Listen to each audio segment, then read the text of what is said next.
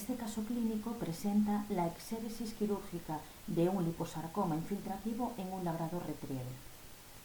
Este tipo de liposarcoma es agresivo localmente y se infiltra en los tejidos adyacentes, por lo que debemos tener en cuenta esta característica a la hora de planificar el procedimiento quirúrgico.